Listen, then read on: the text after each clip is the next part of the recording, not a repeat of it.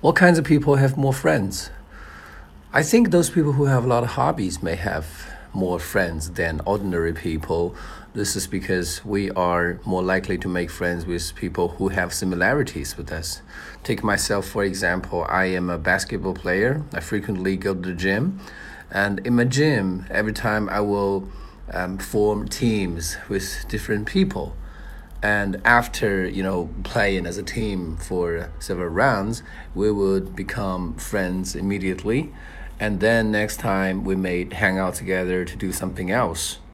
Another kind of people that have many friends will be those people who love to travel um, because um, when you travel and pay visits to different places you would expand your horizons and you can always make friends in the local places.